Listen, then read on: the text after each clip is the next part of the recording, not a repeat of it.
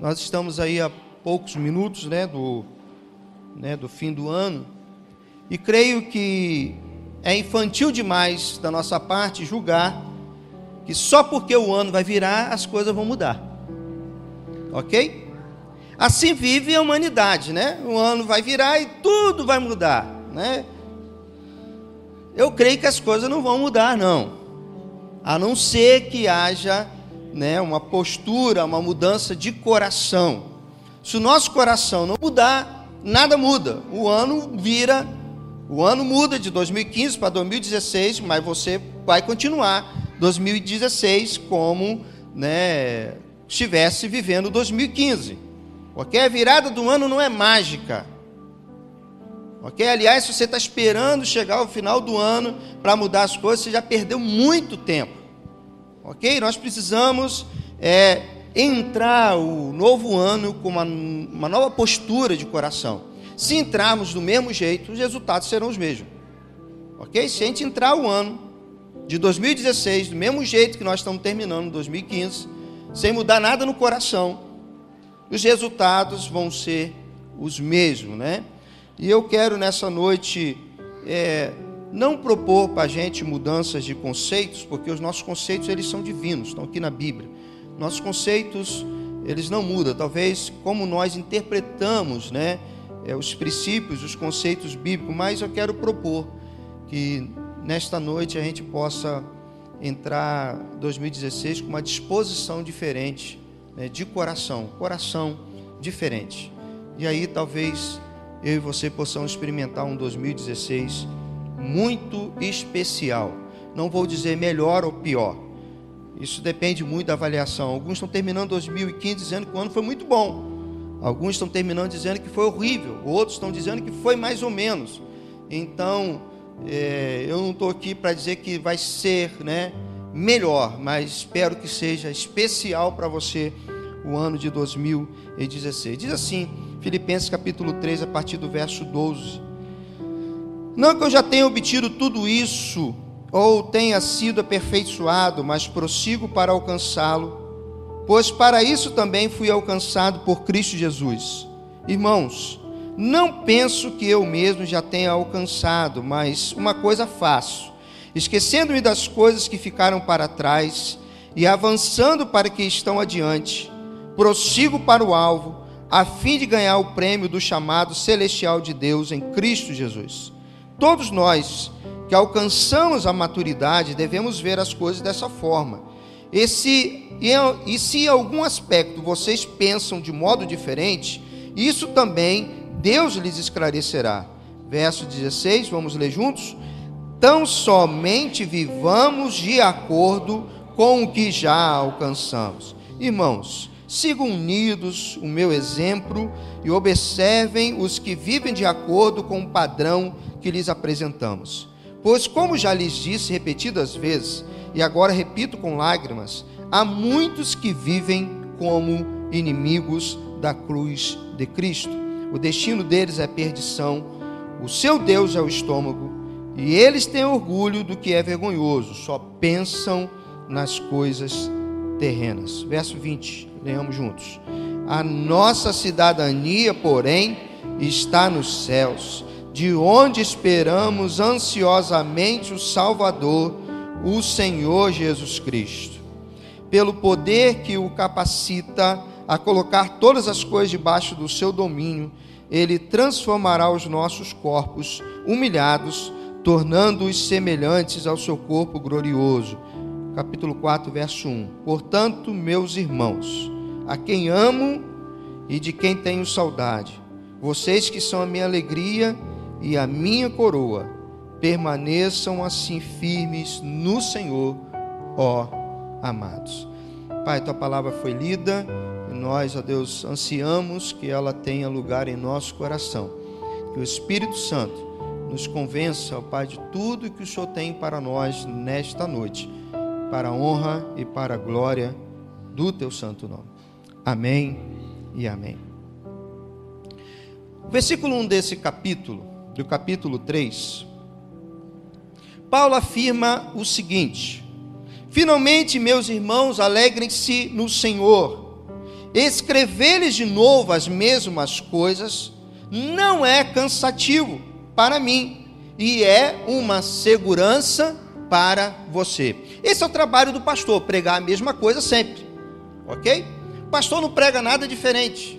Talvez a linguagem, talvez a abordagem, mas eu sigo o que o apóstolo Paulo diz: não é cansativo para mim repetir, repetir e repetir. Talvez de maneira diferente, abordagem diferente.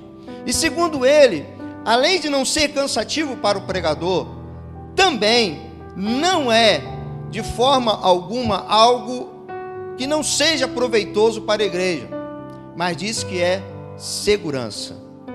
Irmãos, a gente sabe que a nossa mente, a nossa postura é sempre de esquecer. Somos esquecidos. E repetidas vezes, em várias partes da Bíblia, a Bíblia repete sempre a mesma coisa: permaneçam firmes, ficam, fiquem apoiados naquilo que já receberam, não mudem os marcos. Então eu não posso terminar o ano de 2015, entrar 2016, tentando pregar algo novo, até porque o próprio apóstolo Paulo diz que se alguém assim fizer, deve ser considerado, né, alguém maldito porque o evangelho ele não é novo. O evangelho ele tem novidades para a gente a cada dia. A cada dia há uma novidade naquilo que não é novo. Assim como é o casamento, né? O casamento tudo é muito novo nos seis primeiros meses até chegar um ano. Depois é a mesmice se você não pegar a mesma coisa e trazer novidades para aquilo que já não é mais novo. Imagine para quem já está com 30 anos de casado, 40 anos de casado, 50 anos de casado, se não aprender a trazer novidade para aquilo que não é novo, se torna enfadonho. Jesus disse que as palavras dele não iriam passar, iriam permanecer para sempre. Então o apóstolo Paulo diz assim: Olha, eu vou pregar, falar para vocês a mesma coisa, e quero que vocês encarem isso como uma segurança para vocês. E aí, do verso 7, que nós não vamos nos ater até o verso 11, ele começa a mostrar que ele tem agora novos valores. Ele diz: porque o ganhar é Cristo e o morrer é lucro. Ele chegou a essa conclusão que agora ele aprendeu novos valores dentro do Evangelho. Que no Evangelho, quando eu perco, eu estou ganhando. E o morrer é lucro para o crente. Do verso 12 até o verso é, 16, ele então vai dizer que foi o texto que nós lemos, né? Ele vai dizer que é, ele está ganhando um novo ânimo para viver. Eu prossigo, não que eu tenha alcançado, mas é porque eu quero alcançar. Entender que o Evangelho não é perda, deu um novo ânimo a ele para continuar. Talvez seja isso que você precisa trazer para o seu coração. O Evangelho, você nunca perde no Evangelho. Mesmo quando há uma perda material, mesmo quando há uma perda em alguma área da vida, mas na realidade é Deus trabalhando, há um ganho para você. E mesmo que você venha morrer sem alcançar algumas coisas nessa terra, Ele está dizendo que você saiu no lucro. E aí Ele diz: então eu vou prosseguir, eu não vou parar, eu estou com um novo vigor para poder avançar na minha vida espiritual. E do verso 17 até o verso 21, ele vai retratar que a vida do crente é uma vida que, de um estrangeiro. Ele não se vê como dessa terra.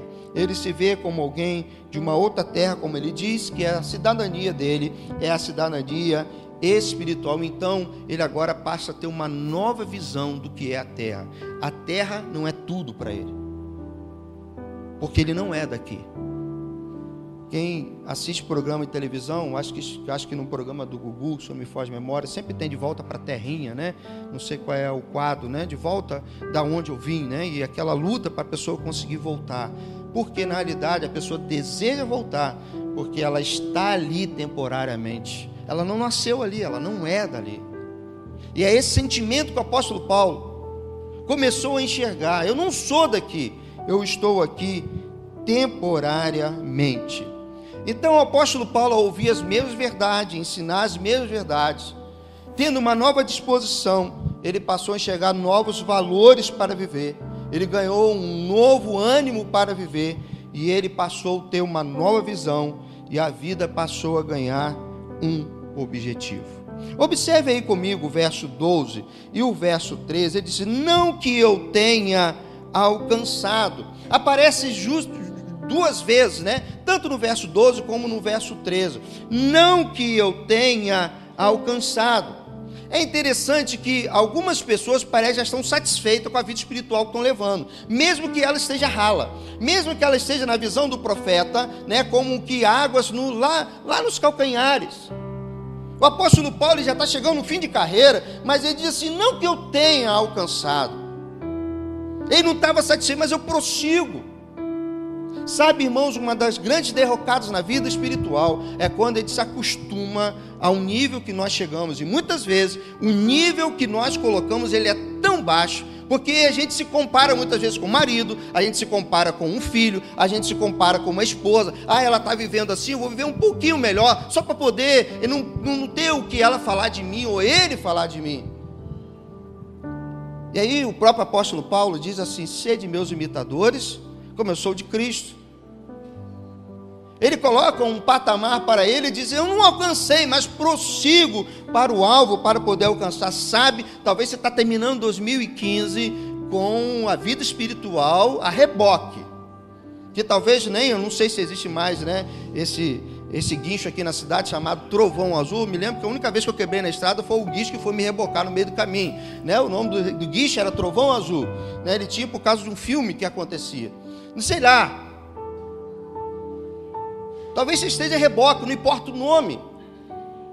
Talvez seja filho te rebocando, talvez seja mulher te rebocando, talvez seja marido te rebocando, talvez seja o pastor te rebocando, talvez seja um líder de pequeno grupo te rebocando. Fale como apóstolo Paulo, não que eu já tenha alcançado, eu não estou satisfeito com a minha vida espiritual, eu quero mais para mim nesse ano que está entrando.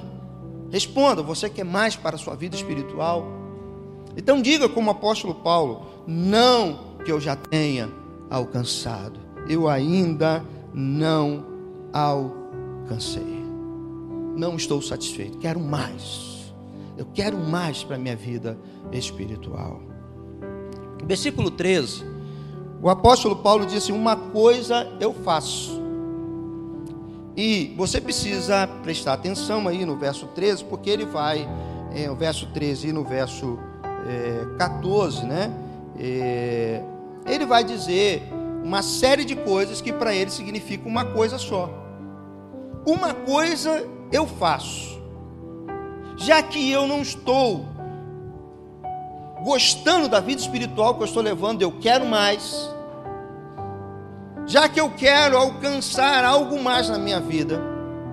Ele diz então assim: então uma coisa eu faço. Vamos lá, eu, eu não estou chegando bem daqui. É, verso 13, uma coisa eu faço. Qual a primeira coisa que ele diz? Vamos ler?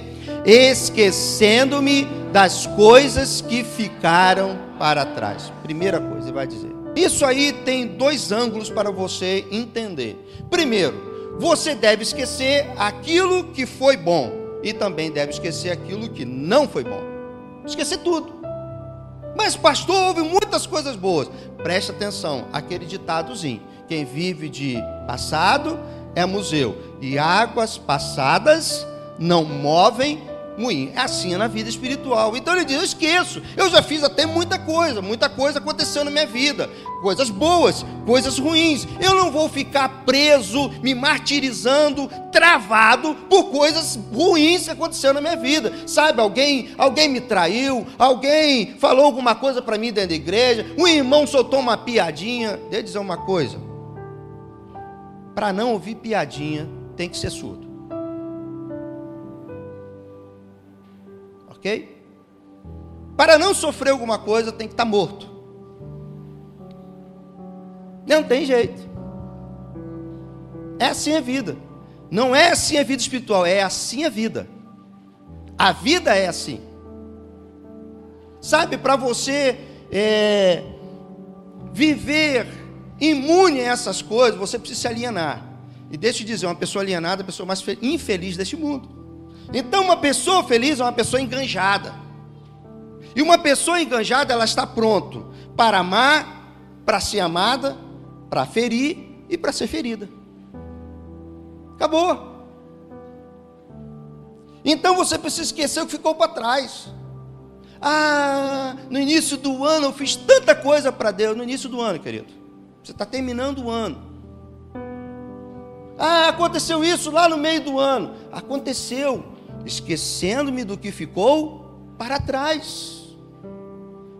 Eu me esqueço do que ficou para trás. Hebreus capítulo 12, verso 2 diz: Olhando para Jesus, o Autor e Consumador da nossa fé. Sabe, uma verdade na vida do crente é que o passado não o controla. O passado não controla o crente. Ou não deve controlar. Já que eu quero algo mais para a minha vida, uma coisa precisa fazer. Esquece o que ficou atrás. O que você fez de grandioso, de maravilhoso, ficou lá. Talvez sirva como motivação para você avançar. O que aconteceu de ruim também ficou lá. E deve servir como motivação para você passar por cima, avançar, avançar.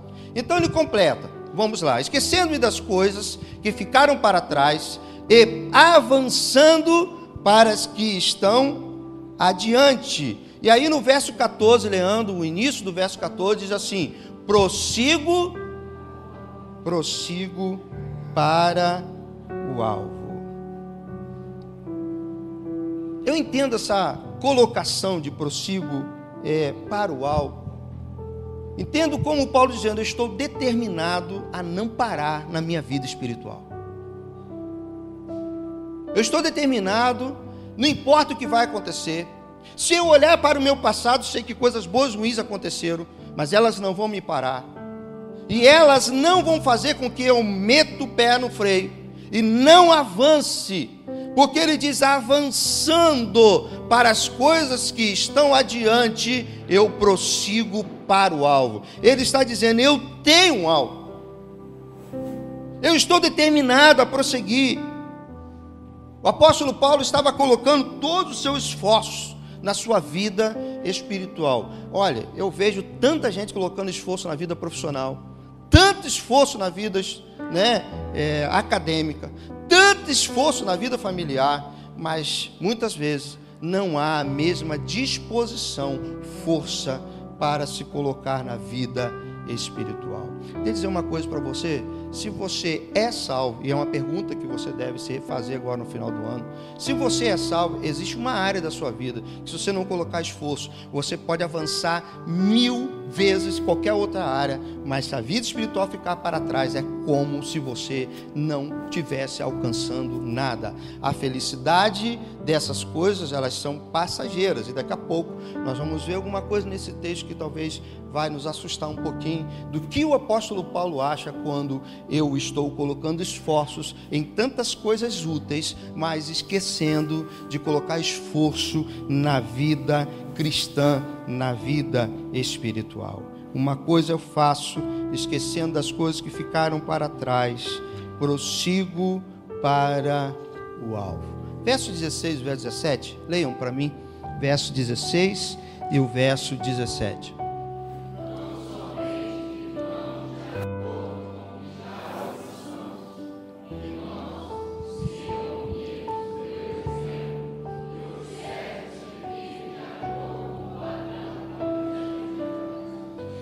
Vivemos, vivamos de acordo, diz aí o verso 16, o verso 17, de acordo com o padrão que lhes apresentamos. Sabe, há uma coisa nos escritos do apóstolo Paulo que você sempre vai encontrar, ele sempre evoca de maneira diferente a necessidade de uma disciplina, de ficar firme no que ele já foi ensinado.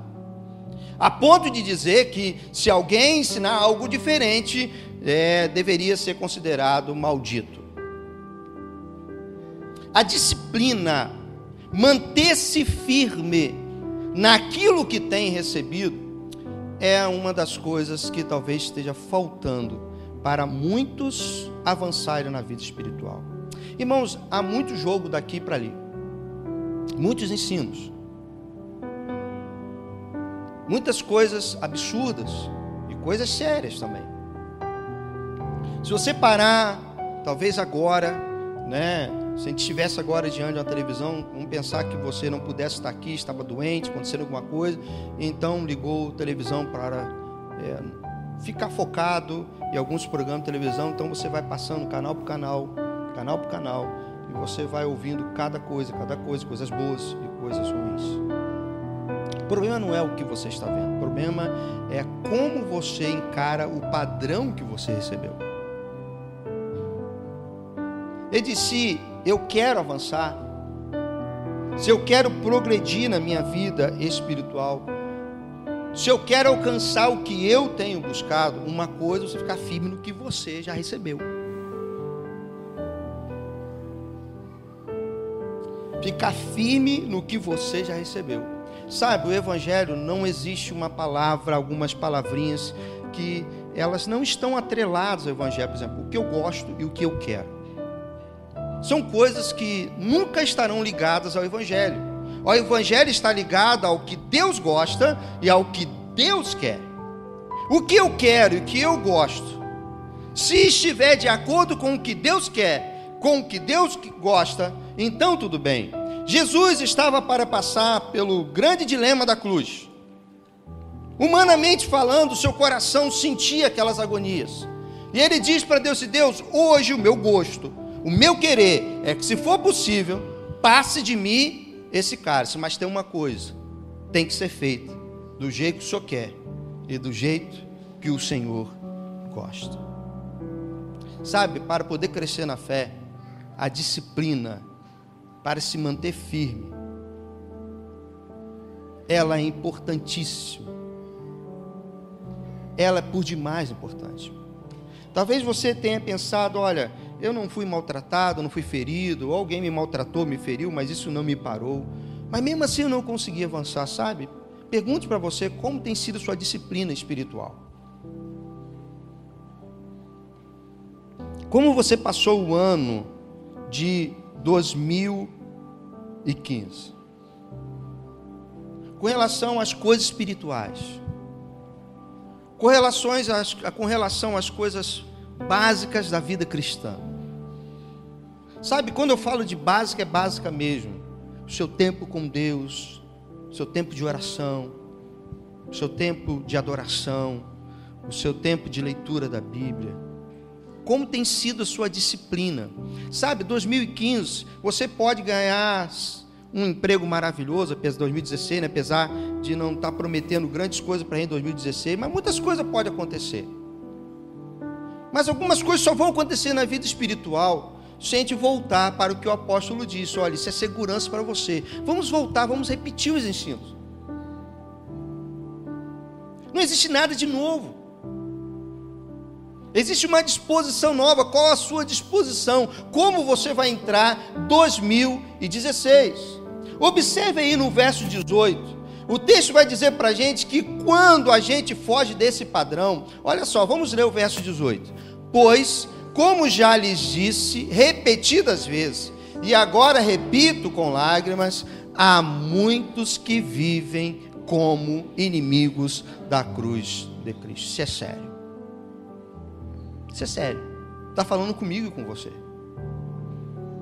Está falando que quando a gente se afasta desse padrão que recebemos, que a gente se afasta dessa coisa que não é nova, a, a, essa semana é, eu creio que muitos viram na sua linha do tempo do Facebook várias postagens, né? É, de vídeos de pessoas colocando é, é, sermões que foram pregados para jovens, né? Em que as igrejas hoje, para poder alcançar a jovem, dá nome de tudo que não é cristão com o nome de gospel para o jovem poder fazer, a fim de se alcançar o jovem. E no final, o que nós estamos vendo é cada dia mais o jovem, o adulto afastado de Deus. Porque o evangelho não é nada de novo. Você pode botar uma roupagem nova, mas não é nossa. Você pode pegar qualquer coisa aí no mundo e dar o nome de gospel, mas não é de Deus. O evangelho é Bíblia, oração e vida com Deus. Acabou. Isso é vida cristã. Bíblia, oração, comunhão. Comungar, vamos cultuar, vamos adorar, vamos proclamar esse evangelho, vamos testemunhar. Sabe, você pode ir para o pancadão gospel, você pode ir para o show gospel, você pode ir para qualquer coisa gospel. E no final a gente volta de lá menos gospel. Porque o evangelho não tem nada de novo. O apóstolo Paulo diz: vou repetir algumas coisas. E eu não me canso de repetir. E vou repetir porque é segurança para vocês que no dia que vocês esquecerem, vocês se tornam inimigos da cruz de Cristo. E talvez hoje você esteja pensando assim: poxa, eu estou entrando por um caminho que não é o caminho que eu recebi. Não foi esse evangelho que me salvou. Não foram essas verdades que mudaram a minha vida. Eu estou encantado pelo mundo, estou dando o nome de gospel, estou vivendo com ele.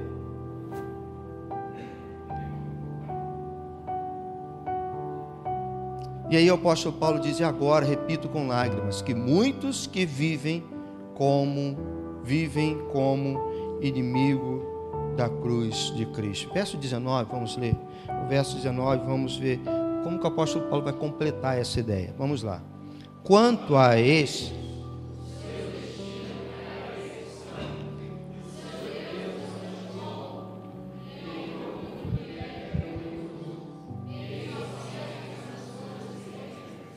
Como que termina? Eles só pensam nas coisas terrenas. Talvez seja esse o problema da humanidade. Talvez seja esse o nosso problema. Nós estamos por demais focados nas coisas terrenas. Mas isso não é coisa de 2015, não. Isso é coisa desde o tempo de Noé. Jesus disse assim: olha, no tempo de Noé, as pessoas pensavam nas coisas da terra. Casavam, se davam em casamento, davam festa, trabalhavam, faziam todas as coisas lícitas que um ser humano tem que fazer. Contudo, eles se esqueceram de Deus. Contudo, se esqueceram de Deus. Pensando só nas coisas terrenas. Sabe, é, pregar as mesmas coisas sempre dá um ar de chatice, né? Um ar enjoado. É igualzinho a mãe que fala a mesma coisa sempre. Mas mãe tem que falar a mesma coisa sempre. Para filho não esquecer. Para filho aprender.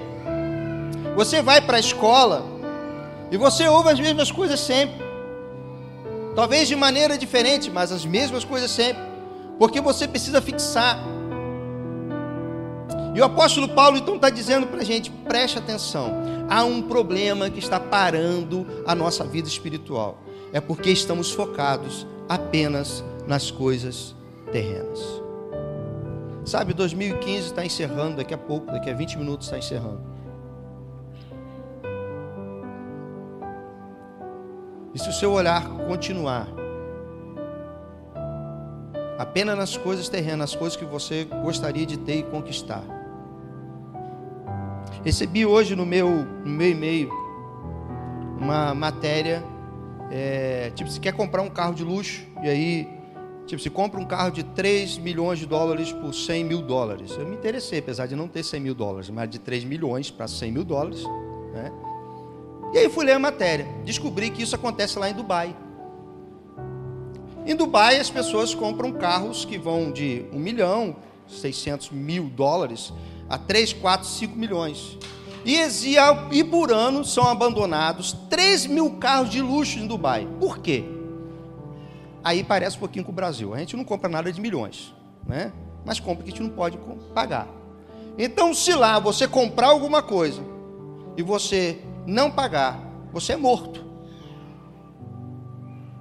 Aqui tem SPC Serasa e tem campanha para limpar o nome da gente. Ok? Lá é morto. Então as pessoas, quando começam a ver que não vão pagar, programam uma viagem, vão no aeroporto, deixam o carro, vão embora e nunca mais voltam para o país. Porque a lei diz o seguinte: só pode ser preso e morto também dentro de Dubai. Sabe, irmão, muitas vezes nós somos assim. O problema não é querer algumas coisas. O problema é que a gente perdeu um pouquinho o foco, nós estamos com olhar nas coisas terrenas.